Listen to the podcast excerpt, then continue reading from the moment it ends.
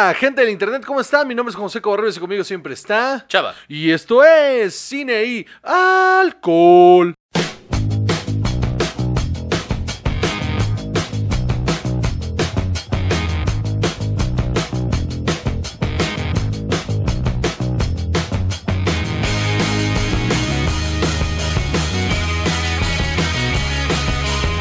¿No te gustó?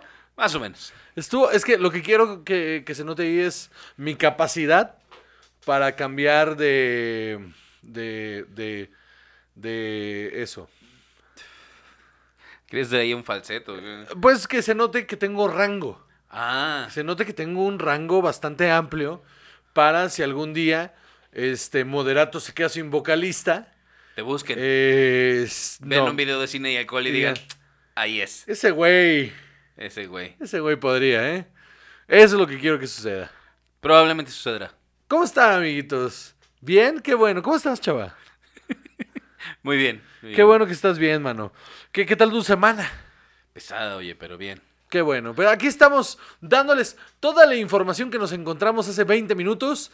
eh, para beneplácito de las 14 personas que nos escuchan. Recuerden, amiguitos, si ustedes nos están viendo escuchando, slash, ahí como en, en YouTube. eh, suscribirse y darle a la campanita para que les avise el siguiente video. También en la plataforma de audio donde nos escuchen. Eh, este, también se suscriban. Ahí andamos en, la, en el movimiento de ya entra, porque no sé si sabías, pero eh, Amazon Music ya está subiendo podcasts. Entonces andamos ahí ya pidiendo la autorización para ah, que, sí, para ya que vamos nos a estar suban. en Amazon. Andamos en Music eso. también. Andamos en eso, mano. Qué emoción. iHeartRadio, Deezer, que yo sabía que eran las dos que te preocupaban. Ahí andamos. Muy bien. Sin embargo, eh, nos hace falta Amazon Music, que está permitiendo la entrada ya de podcast, porque dijo aquí está el varo. Eh, no sé No por sé qué. para quién. Ajá, para ellos. No, o sea, ¿cómo que para quién? Para ellos. Ah. O sea, sí, para nosotros ni madres. Ah, bueno. No, no, no, nada. A menos que quieran mandarnos algo de dinero a anchor.fm diagonal cine y alcohol, donde pueden hacer una donación mensual para que esto siga sucediendo. Entonces, capítulo número... 102. Episodio número 102, no es capítulo, es episodio número 102. Aquí andamos, que estamos tomando el día de hoy, Salvador? Vamos primero a las redes ¡Ay, sociales. que tu perra madre! No, no, no. Vi tus negras intenciones. Pero ¿sabes qué? Lo hiciste bien. Fue un esfuerzo valiente. Arroba Juan Joseco en Instagram y arroba. Chavajú. Muy bien. ¿Y, ¿Sí? ¿Estás seguro? Casi. Muy bien. Y en Twitter, arroba Juan José y arroba. Juchava. Y en Facebook, la página de Cine Alcohol, donde no se postea nada por convicción. No decir, Facebook, ¿qué es esto? ¿Que somos tu tía? Ahí poniéndote, este, cosas como el cloruro de... de- el- el- ¿cuál, era el, ¿Cuál era el que se estaban tomando para curarse de COVID, según esto? El, el- casi que- Ah. que era cloro, plus, básicamente. Era No, no, no, no, no. una fórmula ahí eh, que claramente te hace daño. No, mi tía, ¿no? Pero sí tomaban, hab- había gente que No, o sea, pensaba yo que dije tu tía. cloro. Ah. O sea, yo dije específicamente tu tía. Ah, no, mi tía. Bueno, este, no, con una sobada ahí con Big Vaporub, Ah, sí, el Big Papa Rub cura el COVID. Dice. una sobadita de Big Vaporub y se te cura el COVID. Qué horror. Eso, eh, eso y el, y el mal de ojo, ¿no? O sea, los dos se te curan con lo mismo. Muy bien, damas y caballeros, esta semana les traemos harta información de la cual vamos a empezar a hablarles en este momento. Chava, Muy bien, pues resulta que va a haber una reedición Dios de la tercera parte de El Padrino. Se va a llamar El Padrino Coda, la muerte de eh, Michael Corleone. ah, spoilers. Bueno, que en realidad, o sea, si, te, si, si lo piensas, la muerte de Michael Corleone en la película es un momentito que, no tiene realmente que ver con todo lo demás. O, o es una cuestión simbólica de cómo muere su figura como el padrino. Yo, mira, creo que aquí Francis Ford Coppola dijo: ¿A poco Zack Snyder está rehaciendo la película que. Ah, o sea que yo puedo demandar, o sea, no demandar, sino, bueno, sí, demandarle al estudio que me dé chance de rehacer mi película, pues me rifo. Y es por el 30 aniversario, ¿no? Resulta que él y Mario Puzo querían otro final. No querían que fuera como terminó siendo. Suena a las manos del, del estudio diciendo, es que, Absolutamente. es que al público de prueba que trajimos para que viera la película le gustó más este final. Exactamente. Y, entonces van a cambiarle muchas cosas. Va a haber. eh, eh, pues mm, van a, o sea, a reeditar todo, a, orga- a reorganizar la información y sí va a haber algunas cosas que se filmaron que no se habían visto antes Ok. y para poder contar la historia de la manera en la que ellos la querían. ¿Y qué te parece esta idea, mano? Pues la verdad es que está muy bien, o sea, ojalá sí logre otra cosa porque la tercera parte del Padrino Podría no haber sucedido, ¿no? O sea, entiendo por qué no, sucedió. era un final que se necesitaba, Por eso pero entiendo- no es buena. Por eso entiendo por qué sucedió, porque tenía que suceder. Pero es una mala película, mano. O sea, no es mala. Es mala comparada con las otras dos. ¿No? O sea, porque El Padrino 2 es una maldita joya del cine. El Padrino es una buena película. El Padrino 2 es una maldita joya. Y El Padrino 3 está. Entonces, pues bueno, le van a hacer toda una restauración Ok. que Como volver al futuro. Así es. Ah. Seis meses para restaurarla cuadro por cuadro. Pues qué mamones. ¿no? Imagínate nada más. Y repararon el, la mezcla de audio también. Ok. Eh, Desgraciadamente va a llegar a los cines, ¿no? eh, sí, Nadie la va a ir a ver. sí, va a salir en los cines, pero también a través de probablemente Paramount Plus. Ah, bendito sea Dios, ese lo tengo. Exacto. Entonces podremos verlas ahí. Ah, pues yo lo voy a ver en un Paramount trailer, Plus. búsquenlo. Véanlo, véanlo, ahí está el tráiler. Este, pues, o sea, es- el tráiler es básicamente hace 30 años esta película cerró la trilogía. Lo más interesante es que va a tener un final diferente. Eso está- y un principio diferente, ¿no? También. Sí, exacto. Eh, Eso está interesante, es una eh, está bueno. Dijo eh, Francis Ford Coppola. Para esta versión del final, creé un nuevo principio y un final. Rearreglé, re- reacomodé algunas escenas. eh, tiros, ajá, exacto. Y eh, music cues, o sea, algunos... Eh, sí, entradas de música. Con estos cambios y con el material restaurado, eh, para mí es un final más apropiado a la conclusión del Padrino y el Padrino y el Padrino parte 2. Y estoy agradecido con Jim Giannopoulos y Paramount por permitirme revisitarla. Qué fuerte, ¿no? Que 30 años después eh, por fin puedas completar tu visión como querías y no como el estudio te obligó. Eh, yo creo que es un reflejo de los tiempos que estamos viviendo en cuanto a la industria cinematográfica que no saben ni qué hacer para no valer verga. Entonces creo que este tipo de cosas son como de, ¡Ey! Aquí seguimos amigos, ¿eh?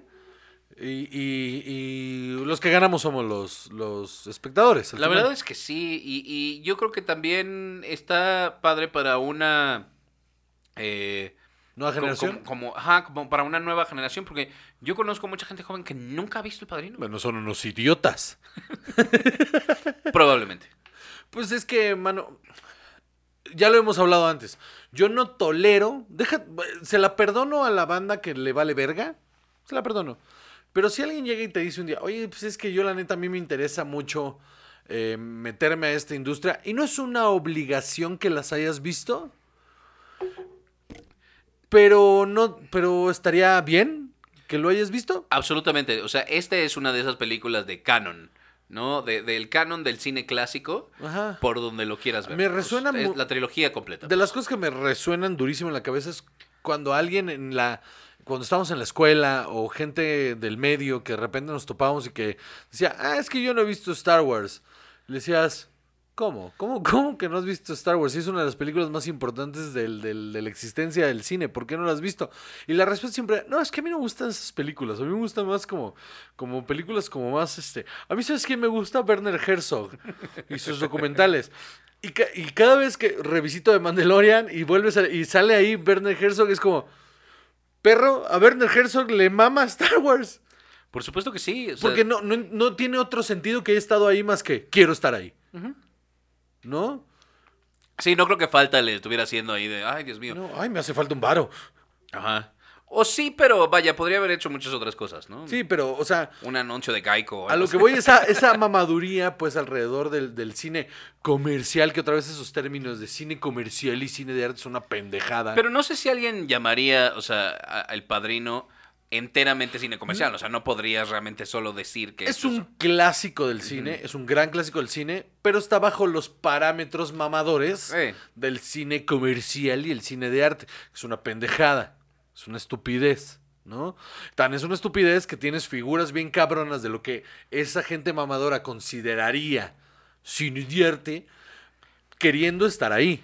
Y además, de, de las tres películas del Padrino, esta tiene eh, un par de momentos muy importantes. Primero, tienes la, la línea de Michael Corleone diciendo, Just when I thought I was out, they pulled me back in.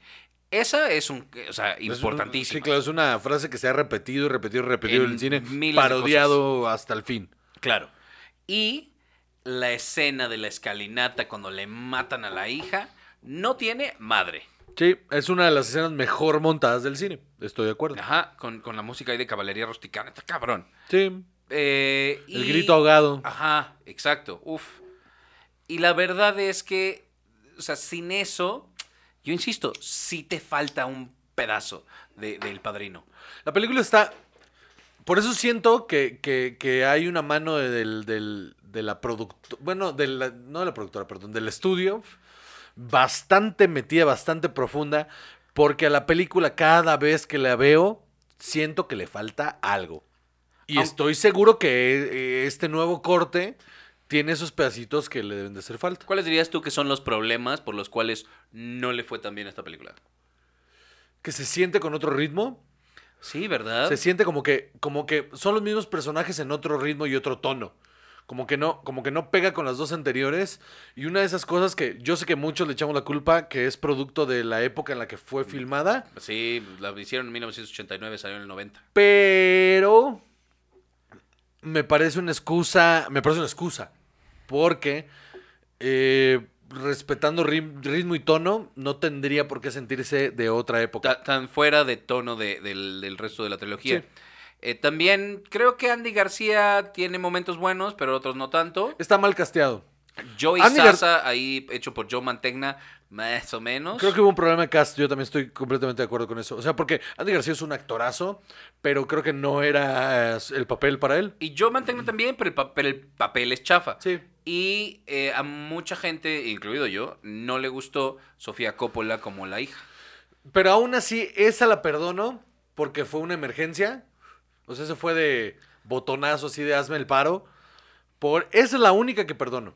Pero sí suma a un cast demeritado en comparación a las dos anteriores. Lo más interesante de esta son Al Pacino, eh, Diane Keaton y Talia Shire.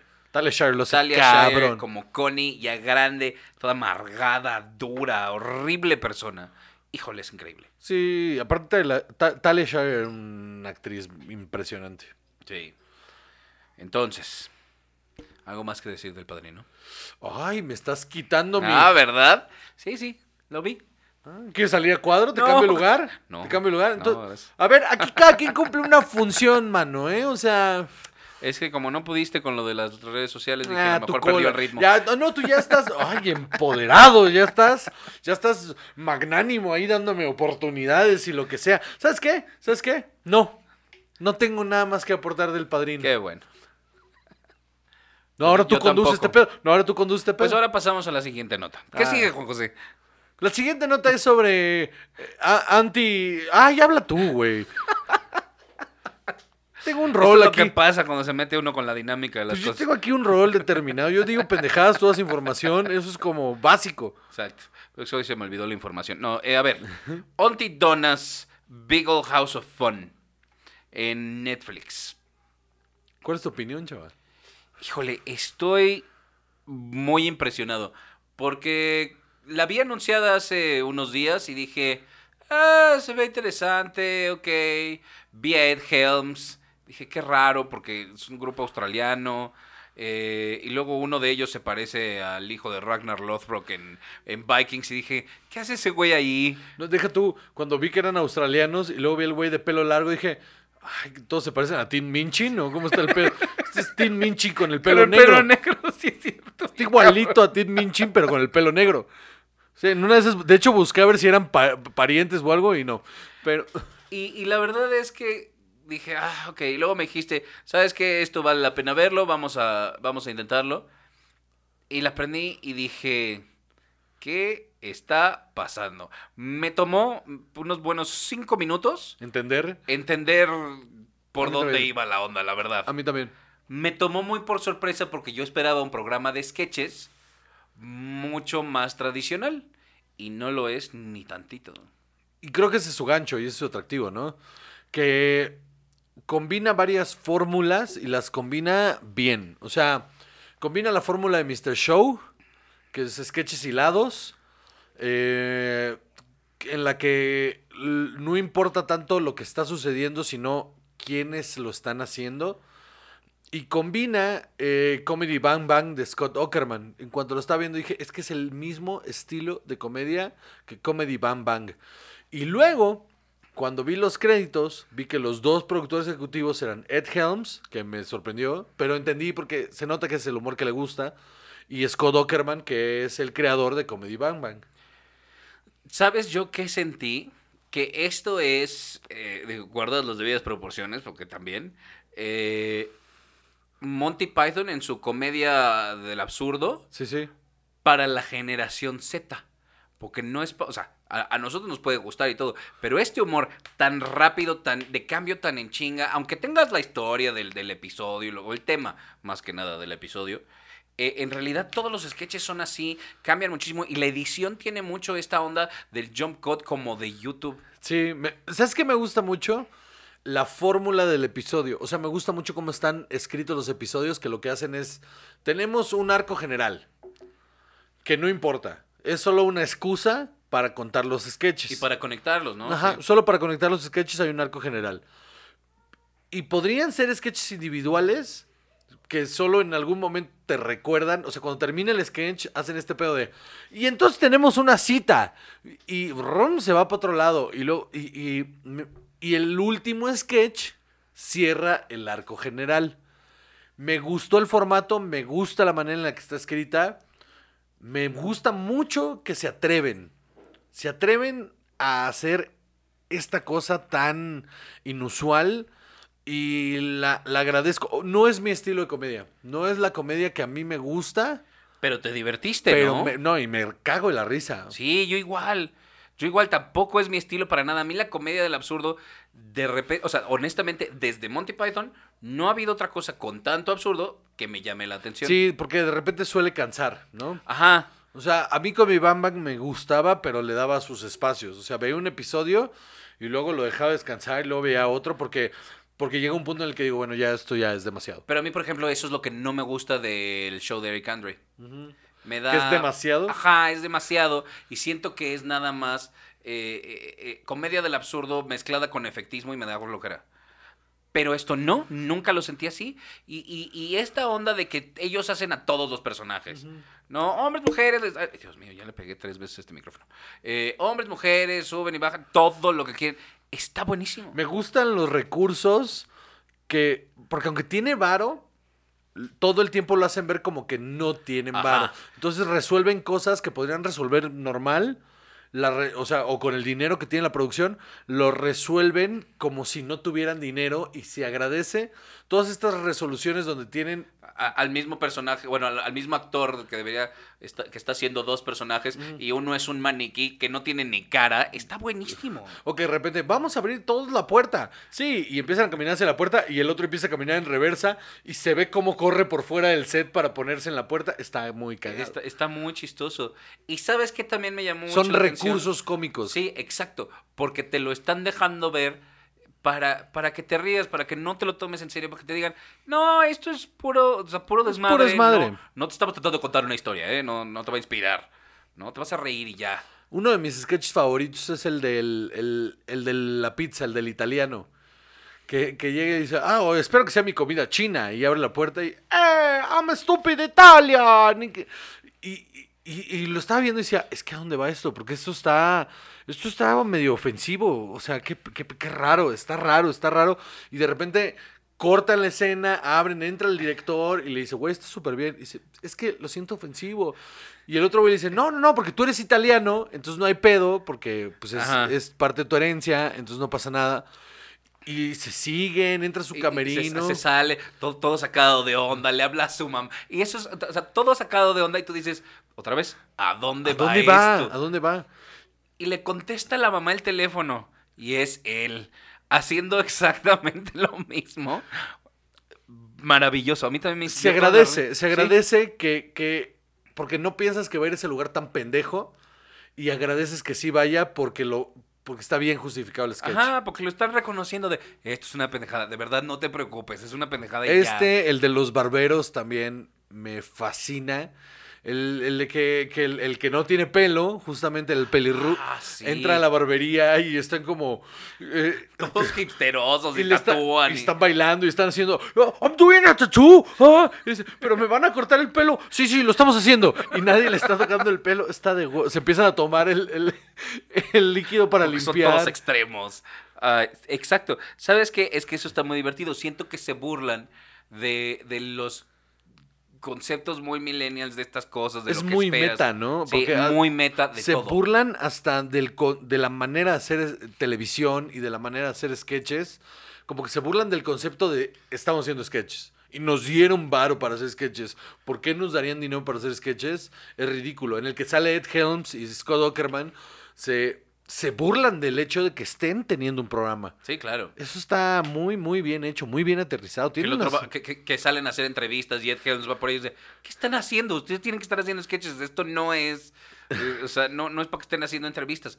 Eh, creo que Ed Helms lo hace muy bien ahí. Qué chingón momento. Porque aunque sí, o sea, Ed Helms tiene unas comedias muy ridículas, si quieres, yo nunca lo había visto haciendo eso. Excepto, lo único que me, que me recordó fue eh, el video de Mumford and Sons. Sí, justo.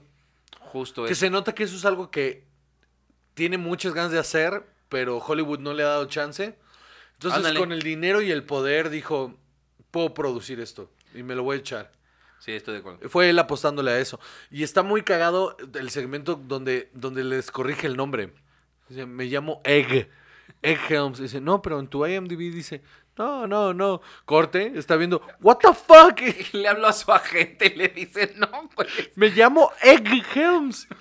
Verguísima.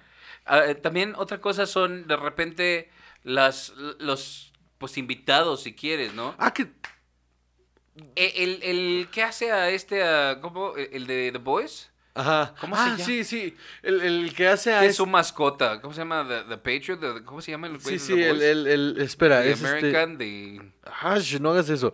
Se llama... es este... Sergeant America. Ah, ¿cómo eres? Sergeant America. Sergeant USA. Sergeant USA. No, es este... eh, Homelander. Ándale, ese güey. Nunca me iba a acordar, nunca. Eh, me pareció muy chistoso. Ayúdame. Y luego lo tiran a la basura. Y ese es un, y ese es un rolling gag que tienen que empiezan a tirar gente a la basura y ahí Ajá. están los muñecos.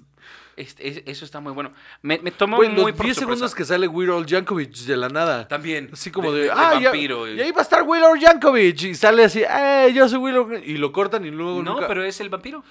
¿Es el vampiro también? Yo estoy 98% seguro que es el vampiro. No lo sé. El que está narrando. Sí, sí, sí, sí, el de la, el de la noche, el- Ajá. ajá. Es, no lo sé, no lo sé, pero en dos episodios antes Sí, dijeron, salió en "Va a un ser- escri- sí". sale en un escritorio y solo le hace así y listo. Sí está muy raro, o sea, el de Somos un bar no, no tiene, no tiene sentido, o sea, También sale este hindú, que no me acuerdo cómo se llama, el de Deadpool. el que las... Que de, de Jerry Seinfeld. ¿Cómo me reí? Me Ustedes mucha- ganaron, to- ganaste toda la comedia. ¿qué? Me dio mucha risa cuando decía, ¿y podemos salir en Comedians in Cars Getting Coffee? Y cortan ellos hablando, no, es que es demasiado café. Sí, demasiado es que café, son ustedes gente, sí, tres digo que y- nadie. Es que, tanto café. y- Está buenísimo. Un Segway ahí que no tiene nada que ver, regresan "Ah, ja, ja", y se están riendo de la nada. Eso es lo que me atrapó. El, el- el- el- dejarlo ir. O sea, el, ver que nada importa. Me pareció en un concepto bastante bien aterrizado. Porque podría, podría valer verga. Podría no ser nada. Yo sabes que sentí que es como si fuera comedia escrita por adolescentes, pero hecha de una manera adulta. Ok, va. Con ese absurdo de pues vale Piénsalo madres. así. Es la ideología cómica de un adolescente con la estructura de un Sí. comediante en forma, ¿no? Ajá, Eso está exactamente. bien cabrón. Exactamente así, como lo pusiste. Está muy cabrón. Es un gran programa. Sí, Es un gran, gran programa que no esperaba que estuviera tan bueno. O sea, yo esperaba que solo hubiera estado eh, eh, quirky. ajá. Como, ah, mira qué curioso. Pero en realidad está extremadamente bien hecho. ¿Sabes qué pensé que me iba a parecer cagado, interesante, como el de este del que está en el espacio y tiene las simulaciones, ¿cómo se llama? Eh, El de Netflix también. que ah, pare- la animación, el, ah, el de Space, este... Final Space. No, ¿No? no, no, no, no, el otro. Este. En el que p- pensaba que era como, como un viaje de ácido y que de repente se mete al, al cuerpo de alguien. Que tiene así. Sí, güey, lo hablamos. Ya sé que sí lo hablamos, me suena, pero Este- necesito más información. Que es un güey que vive como en una, en un, no sé si en una nave espacial o en un planeta y, y que tiene como computadoras que simulan Ah, todo. ya el de los podcasts. Ajá, que hace, ándale, que hace un podcast, no me acuerdo. Sí, eh, creo que esa es la parte importante. Ya. Que, que es animación sobre un podcast que ya es- que existe. Sí, no me acuerdo cómo se llama, pero... Ajá. Ah, ¿Sabes qué pensé? Dije, ah, estar curioso, cagado, así de bueno, una experiencia interesante, pero que si no, si me encuentro cualquier otra cosa que ver, no voy a ver eso, Ajá. ¿no? Y este, no, me sorprendió de verdad muchísimo. Está muy chingón. Este sí, véanlo, de verdad, yo, a mí, yo lo recomiendo muchísimo. Yo también lo recomiendo bastante porque sí no es algo que vería y me atrapó cabrón. ¿Algo más? Nada más. Ah, ¿viste qué fácil era? Entonces, ¿qué sigue? Muy bien. Resulta Resulta. que Wonder Woman ya tiene su fecha de estreno, combinado de HBO Max Ajá. y cine. Ok. Hace 15 días eh, se dijo en este podcast, no hace 15 días, la semana pasada, se dijo en este podcast que esa era la solución, que eso tenía que pasar. Se dijo primero en Cine y Alcohol. eh, y, y- y bienvenidos a su sección favorita. Juan tiene la razón otra vez. Qué horror. Que la realidad te alimente este qué horror. Mano, llevo toda la pandemia atinándole estas cosas. O sea, ¿sí o no? Sí, o sí, no? sí, sí, sí, Tengo sí, sí. toda la pandemia atinándole estas cosas. Siento, que- siento que no tienes otra cosa que sea, te sientas a contemplar las cosas, a unir así hilos. Soy como Doctor Manhattan de, ahí de los release dates. contemplando. El pasado, el presente, el futuro, todo como, una, como un mismo, pero de, de las fechas de lanzamiento de las películas. Exacto. De, de nada más, ¿eh? No tengo el poder de ver nada más, más que en qué plataforma y qué día van a salir. Lo dije, esto va a salir en Navidad y va a salir por HBO Max. ¿Por qué no? Porque, mira, es que es lógico, mano. Así es. El business. La otra es que resulta que también va a salir desde el 18 de diciembre en China, en cines, y en algunos otros territorios desde el 16. Yo a lo que le apunto con esto es que quieren... El dinero de China. eh, el- de entrada, por supuesto, para evitar la piratería. Porque, Sí, sí. pues, No, y porque China es un mercado bastante importante para estas películas y, y allá están mucho más tranquilos con este rollo. Entonces, este, eh, pues... Además, si no me equivoco, creo que ahora sí China es un mercado mucho más grande que el de Estados Unidos. Ya los pasaron. Por, sí, y por la pandemia seguro, o sea, es el mercado número uno. Sí. Entonces, solo es lógico que sí la lancen en cines porque la gente sí puede ir al cine en China. Así es. Y, pero en o sea, para el segundo mercado más importante que es Estados Unidos, eh, te la voy a aventar en HBO Max porque confío en que toda la gente que no había jalado para entrar a mi plataforma le, le va a entrar para ver la película, aunque sea el periodo de prueba, y algunos de ellos me voy a quedar con ellos. Lo cual es muy inteligente. Muy inteligente. O sea, le dijeron a Patty Jenkins, mamacita, qué bueno que tú quieras que tu película salga a pantalla grande, pero es que si no la sacamos ahorita nos vamos a la verga. Y la sacaron. Yo creo que, o sea, yo creo que es muy razonable. ¿no? Bastante O sea, razonable. O sea, es que no hay manera de actuar mientras. Falta un. Mira, la- siendo realistas, falta un año para que podamos tener un acceso viable a la vacuna. Porque estamos muy cerca de que exista una vacuna ya. Y qué padre. Pero la realidad es que la producción masiva de esa vacuna. espero que en un año no tengamos que hacer un episodio de Juan tenía la razón de la pandemia. Apenas en noviembre. Pero De verdad espero que no. es que son los pasos lógicos de estas Ah, no, cosas, no, mano. sí. O sea, si ya están muy cerca de, de tener la vacuna lista, lo que sigue es la producción masiva y ponérsela a la gente. Ojo, no se la vas a poner ni al 75% de tu población, de la población mundial.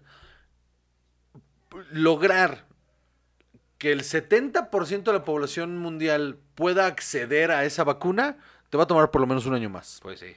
Entonces, Que aquí se te andaremos haga la boca chicharrón. por noviembre del año que viene. Nos estaremos, bueno, ustedes estarán vacunados, nosotros vamos a acceder ahí antes. Este, no es cierto, est- estamos igual que ustedes, todos somos humanos. Entonces, aquí, aquí no hay privilegios médicos de mi familia. Muy bien. Entonces, em, a lo que voy es ese, es, es que no va a ser tan fácil que retrasar, porque sé que lo analizaron y dijeron, el verano que viene va a ser exactamente lo mismo que la soltemos ahorita. Entonces soltémosla ahorita y, haga- y, y saquemos lo más que podamos de ella. Otra vez, Mulan, 800 millones de dólares. Pues hagámoslo.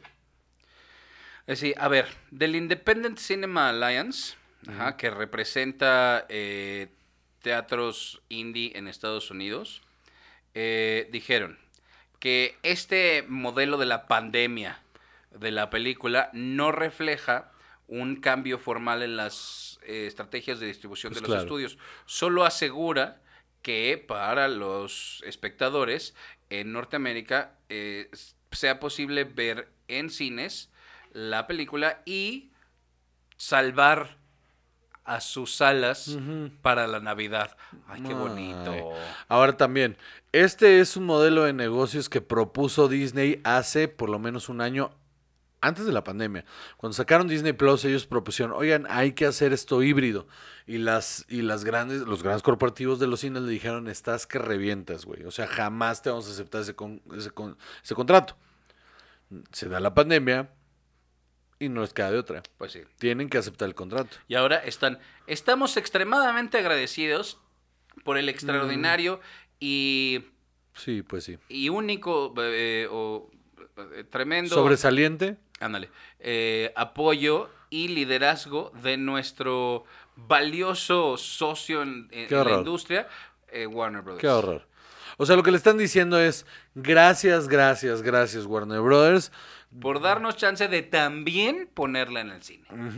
Eh, ¿Cómo ha cambiado la cosa en ocho meses? Sí, pues sí. Pero que le sirva de lección, mano. De verdad, que le sirva de lección. Porque andaban muy verguillas y les cayó la mazacuata. Y ahora andan llorando porque les arde. Un poco sí. Y ni pedo, así tiene que ser. Muy bien, ¿vámonos a un corte o qué? ¡Corte!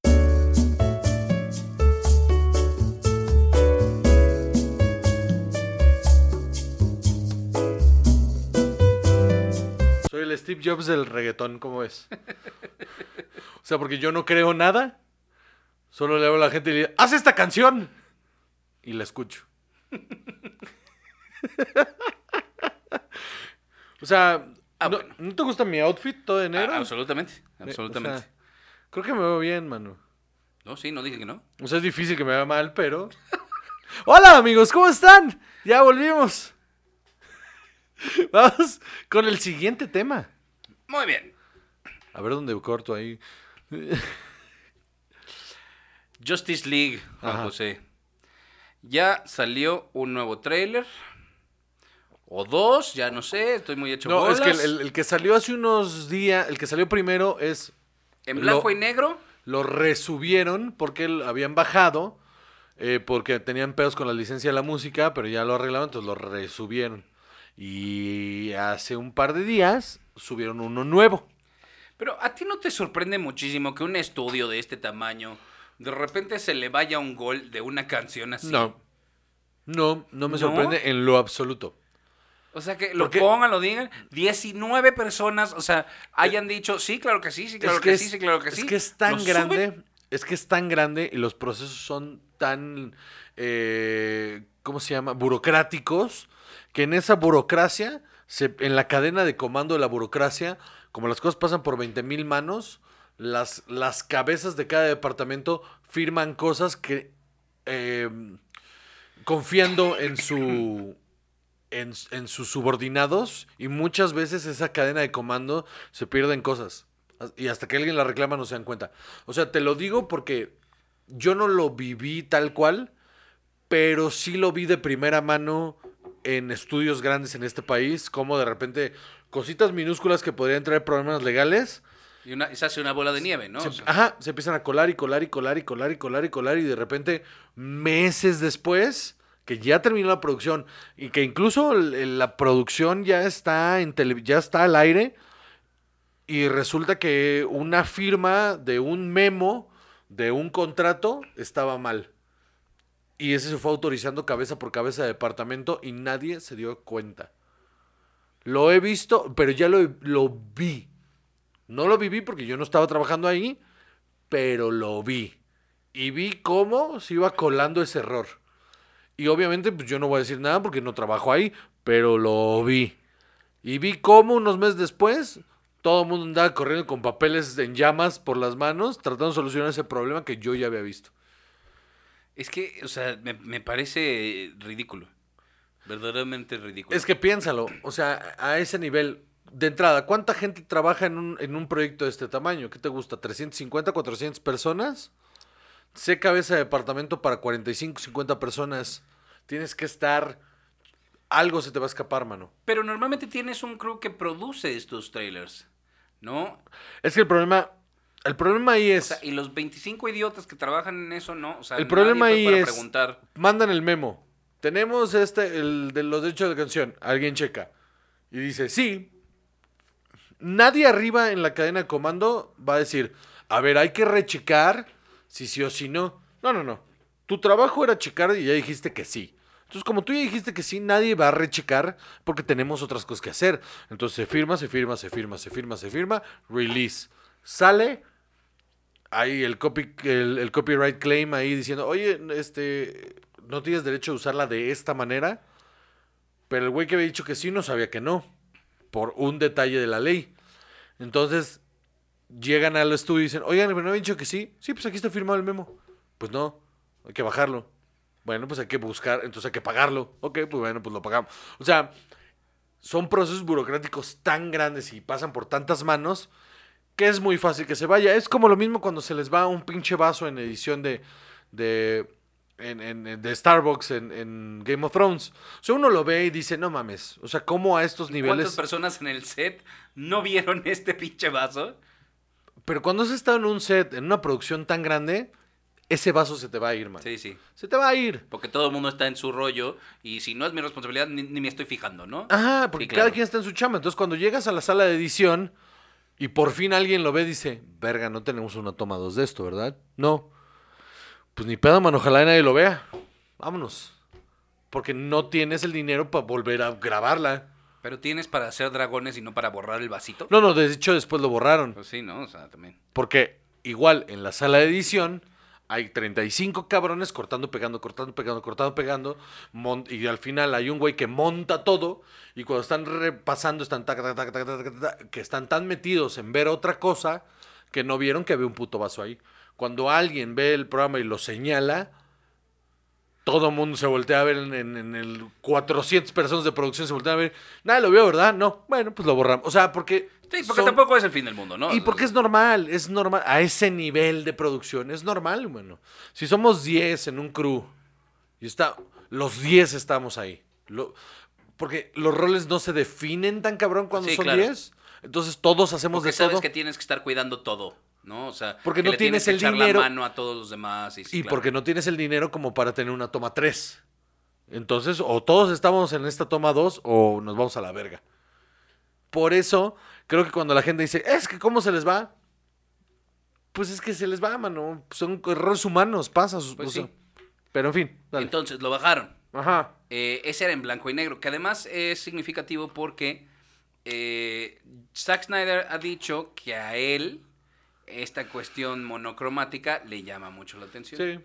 Y que cree Y que se nota también en las es- paletas de colores que usa. Ajá, que cree que, que esta es una buena manera de contar estas historias también. Me- Pues sí, porque si tú piensas en, por ejemplo, piensa en el cómic de las tortugas ninja, es monocromático y tiene este feeling raunchy, eh, violento, que si fuera color se vería ridículo. Sí, claro.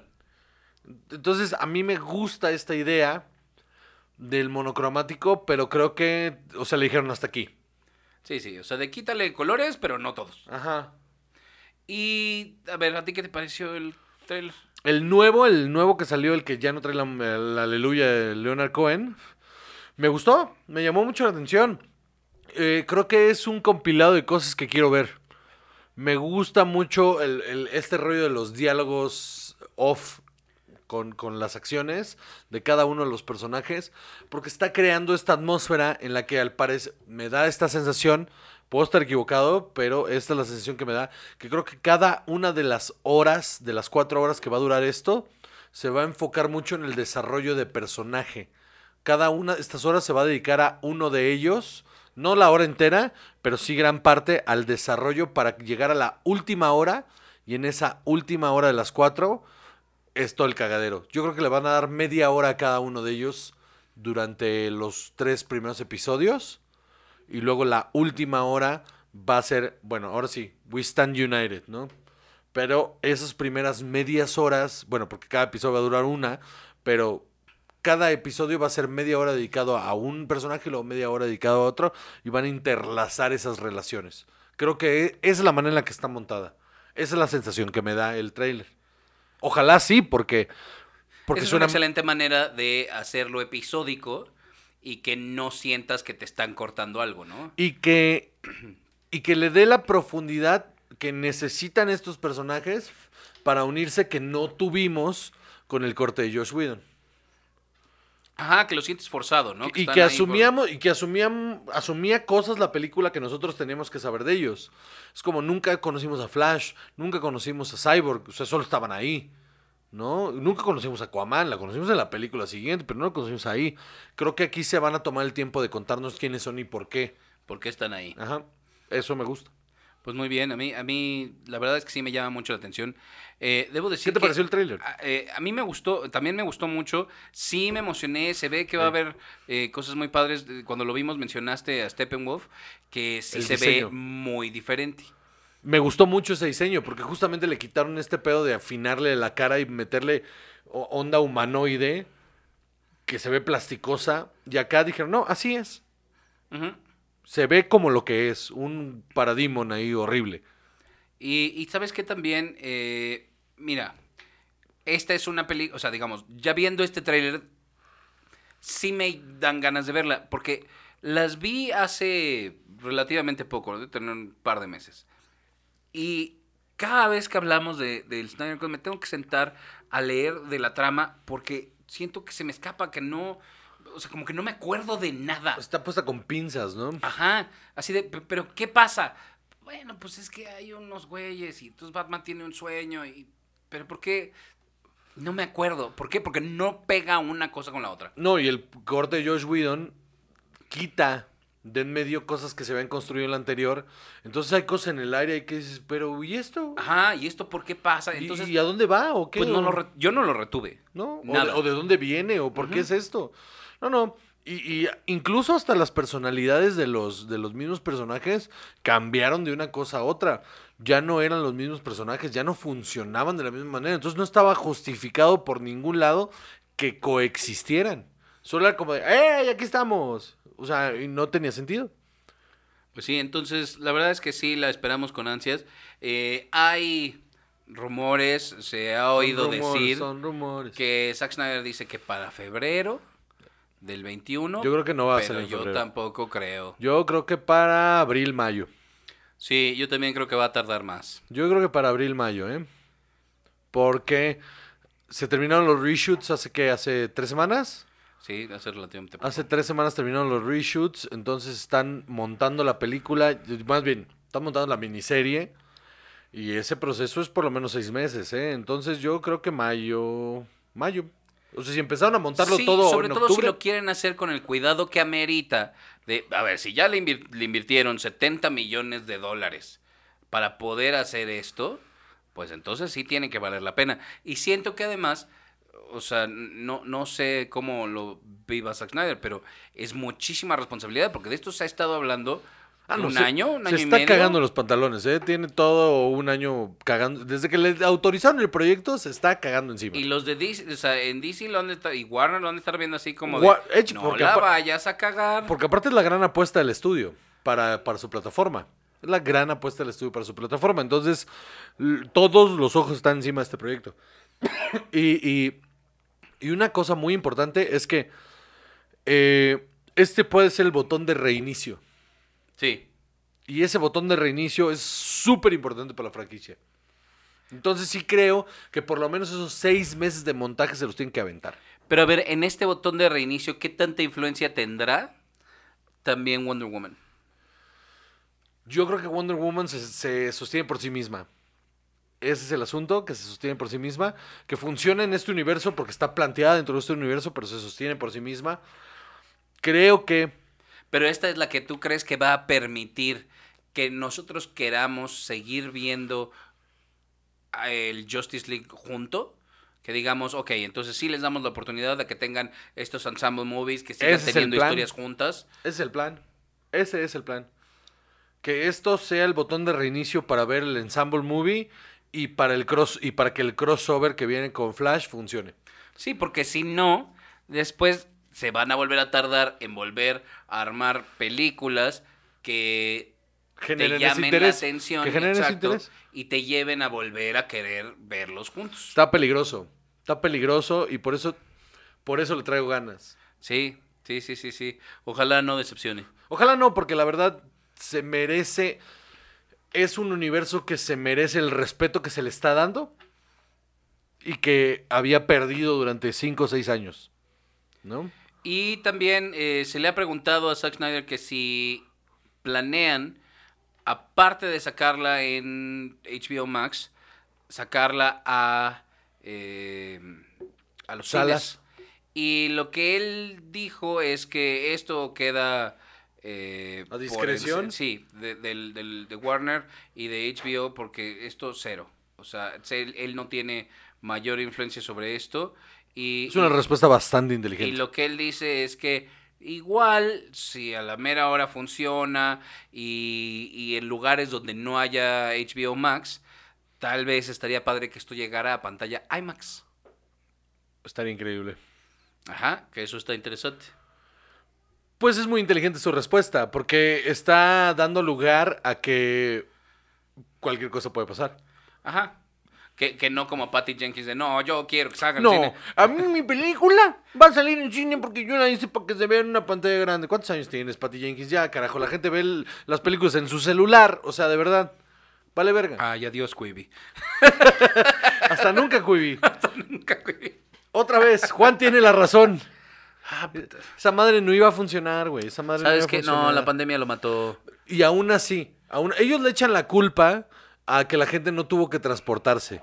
No solo es eso, sino, o sea, que si estás en tu casa todo el tiempo, deja tú transportarte, estar en otros lugares. Yo lo he hablado con gente que le tenía fe al... que de hecho tuvo acercamientos a Quibi, eh, gente que trabaja en el medio, que tuvo acercamientos para producir cosas originales aquí en México para Quibi, y que cuando vieron los resultados dijeron, "Mm, esto no va a jalar. A mí, ¿sabes qué me gustaba? La idea de tener distintas eh, maneras de verlo, ya si tuvieras el teléfono en horizontal o en vertical. Yo creo que eso era, era una, una forma narrativa muy interesante. Justamente vi... Muy del siglo XXI. Y justamente vi eh, gente que tuvo el acercamiento otra vez con Quibi, en la que cuando vieron una, estuvieron en una filmación en la que se tenían los dos monitores y que cuando veían cómo funcionaba el estar filmando al mismo tiempo las dos cosas, se perdía muchísimo de la integridad de la, del, del material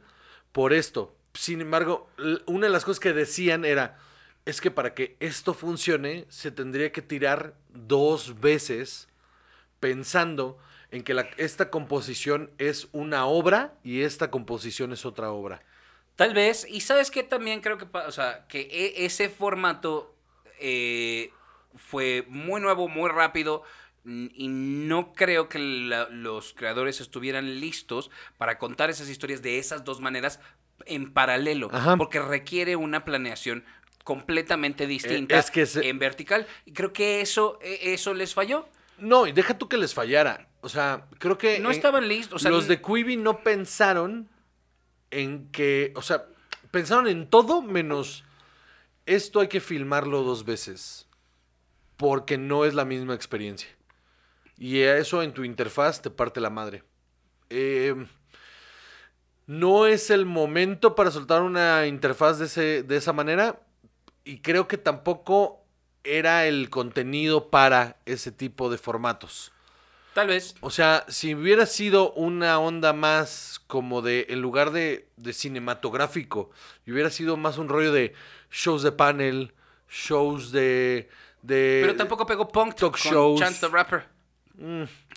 Ah, Por eso, mm. Pero, o sea, por ejemplo, paneles o talk shows, o hubiera sido contenido que no hubiera requerido una experiencia cinematográfica, no hubiera pesado tanto. Que yo lo que digo es que si se hubiera hecho ese contenido primero, si se hubieran enfocado a eso, le hubiera dado la experiencia o la visión o el contexto artístico, visual a los creadores para después contar ficción de esa manera. Estoy de acuerdo. Creo que también no estudiaron bien su mercado, Sí, porque el mercado de la gente que consume contenido inmediato, de, de- de- con, con tiempo de, de- de pantalla corto, es un mercado que consume esto. Esto. Que ¿Ah, es, sí? es que es, es el mercado que consume esto, que, que- que puede ir en el transporte público viendo o solo escuchando a dos güeyes sentados en una mesa diciendo pendejadas, más allá de algo que les tenga que tomar la atención de ver perfectamente lo que está pasando en la pantalla, porque el lenguaje cinematográfico requiere tu atención. sí. Y eso es lo que le partió la madre. Porque si tú hubieras puesto puros videopodcast, hubiera sido otra cosa. Tal vez. Eso es lo que creo que le fallaron a su estudio de mercado. Pues qué buena onda que nos dispersamos. A ver, pasamos al siguiente tema. A ver, The Mandalorian, Juan José. Vamos a hablar de la primera temporada de Mandalorian porque ya está disponible Disney Plus. Entonces, en teoría, la acaban de ver. Yo sé que no. Yo sé que no. Pero es interesante porque ya estamos viendo la segunda temporada, ya está semana con semana. Y, y a los que ya la vieron y contrataron Disney Plus, vuelvan a ver porque va a ser una mamada, pero la experiencia visual cambia muchísimo de estarla viendo de origen a estarla viendo pirata, la neta. La verdad es que sí. O sea, la paleta de colores es completamente diferente. Los movimientos de cámara están más apoyados como, como aquí no hay un codec de por medio. Entonces, eh, no te brincan los, los paneos o no se barre la pantalla dependiendo del codec con la que la hayan bajado. Y la neta, yo me quería esperar, y Chava supongo que también, nos queremos esperar a que estuviera de manera fiel en la pantalla para que pudiéramos hablar de ella. ¿Qué te parece? La verdad es que me gustó muchísimo más de lo que esperaba. Yo también. Eh, dije, va a estar interesante, va a estar padre. Ya había visto la mitad de la temporada. En mi cabeza, perdón, en mi cabeza era un rollo de eh, puro fanservice. Ajá. Y no, No, es otra cosa. súper poquito fanservice. El otro día un amigo me dijo, oye, sí la debo de ver porque a mí Star Wars no me gusta tanto. Le dije, es que esto solo sucede en el universo de Star Wars. Tiene unos elementos que conectan, pero en realidad es una cosa muy distinta. Y con todo y que tenemos el contexto de que A New Hope es un western, en realidad todo lo demás no nos lleva tanto por ahí. Este es un western Este en es un western por todos lados. O sea, en- con, con todo y, y los episodios que sientes, esto es los siete magníficos, pero nada más son dos güeyes, Sí, ¿no? no, este, el hombre solitario, el pistolero solitario, que tiene todo este pasado y que, uh, no mames. es Podría una- haber sido Clint Eastwood. Sí, sí, pedos, es que, de hecho es Clint Eastwood con Y un... como habla también, yo creo que es parte de... Me mama muchísimo todo el concepto, me, me encanta visualmente, eh, los chistes caen, la, eh, el, el drama está cabrón, el suspenso tiene su rollo. Mi episodio favorito es en el que van a, res- a rescatar al, al, al prisionero del... ¿En serio? ¿El de la, la cárcel esa? Lo amo. Y no porque salga Bill Burr, Ajá, que también me, me hizo mucha Me gracia. encantó que salía Bill Burr ahí. De hecho, lo vi en una entrevista donde eh, estaba en el podcast de Tom Papa. Y, y- y le dice, le dice, como que eso fue antes de que saliera. Yo, no, pues voy a salir este, en, en una serie que para Star Wars. Y Tom Papa se pone así, ¿qué? ¿Va a salir Star Wars? No mames, qué pedo, y que no sé qué. Y Bill Burr le dice con una calma, dice, sí, e- esta es la reacción que estoy teniendo todo el tiempo. A mí me importa poco Star Ah, Wars. ¿En serio? Yo ¿Sabes qué yo qué me imaginé? Que Bill Burr dijo, mira, le habló a su agente y le dijo, mira, yo quiero estar en algo. No. Ponme en, o sea, hizo- Jawa 2, no, no No, importa. él fue, hizo el casting, porque estaba abierto el casting, fue y lo hizo y se quedó. Y, y, y le, y todo, en la entrevista dice, a mí no me importa Star Wars, no es lo mío, este, esta es la reacción que estoy obteniendo y, y me siento súper fuera de lugar con tanta emoción, porque siento que esta reacción que están teniendo ustedes es la misma reacción que yo tendría si tú, Tom Papa, me dijeras, oye, mañana voy a jugar con los Seahawks. Y yo diría, ¿qué? ¿Vas a jugar en la NFL? Es exactamente lo mismo. Y se me hizo muy curioso. Qué chistoso. Sí. La verdad es que yo justo me imaginé lo contrario. Eh, también Ah, Timothy digo- Olyphant. Ese episodio, ese episodio me fascina porque tiene este rollo que tienen varios episodios que son como si fueran mini historias dentro de una gran historia que tienen principio y fin, pero que pagan bastante. Entonces, toda la secuencia de, de al, que es una que es Alien. Todo este rollo de ustedes no están encerrados con, con- yo no estoy encerrado con ustedes, ustedes están encerrados conmigo. Ajá. Cuando se escapa y entonces los empieza a cazar uno por uno, es de película de terror. Pero yo sabes qué sentí con ese episodio que se me fue muy rápido. Es que está chistoso que de repente hay unos episodios que duran 35 Hay unos de, minutos. de y- y 45, unos- ¿no? Ajá, pues ese es, de, 50. cuare- ese es de 45. Y sentí que se me fue muy rápido. Fíjate que esa pues historia... está bien contado.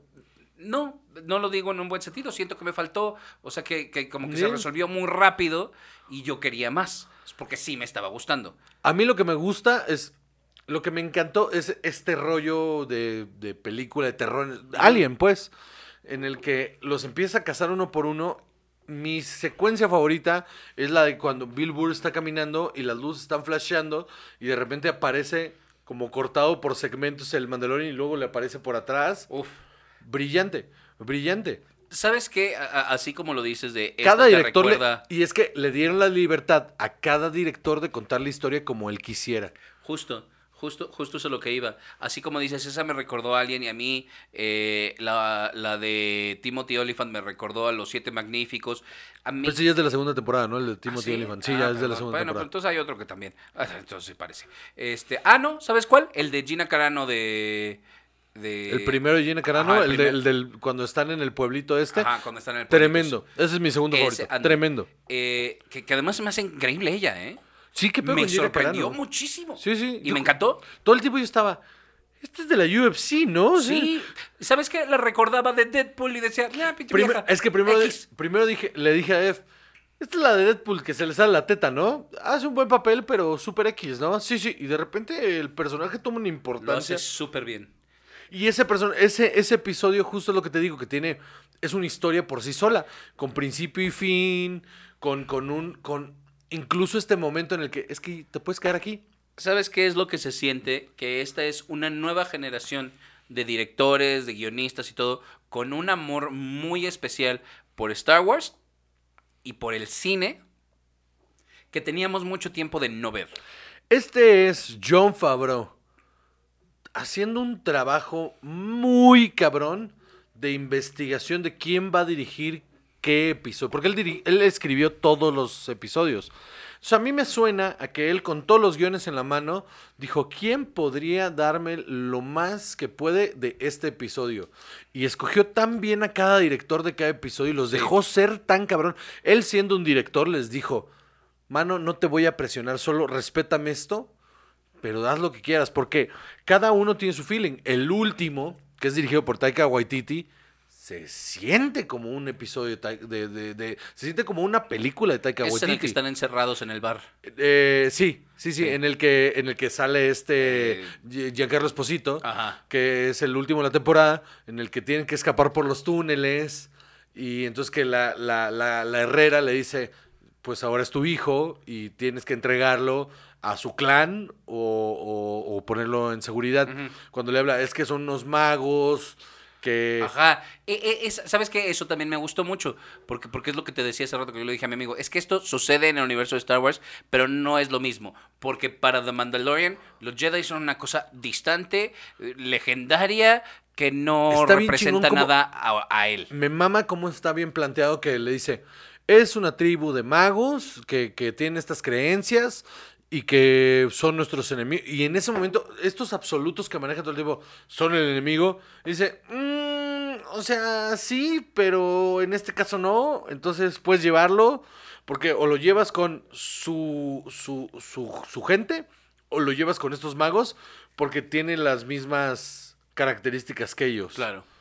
Entonces, cuando dijo, lo llevas con los magos, yo tuve que pausar un momento porque, porque fui yo dándome cuenta de algo y voltear con Dev y decirle, lo que esta mujer le acaba de decir, esto es para mí, no es para ti, no es mansplaining. Lo que esta mujer le acaba de decir este cabrón es que lo tienen que llevar con los Jedi. Me dijo, ok, dije, no estás entendiendo. El único Jedi que queda aquí es Luke. Entonces, hay una posibilidad bastante alta De, que De ver a Mark. Hamill. Sí. de ver a Mark Hamill. Hay una posibilidad tremendamente alta porque aparte... Porque en- queda, porque queda Ahsoka Tano, que no es una Jedi completa, ¿no? Ajá, no, ella, ella, es, ella es, una, es una exiliada que no Ajá. terminó su proceso de Jedi Sí, porque también se menciona, tal vez en la segunda temporada. en la segunda temporada. Ajá. Pero entonces es como, ok, ahí está Sokatano.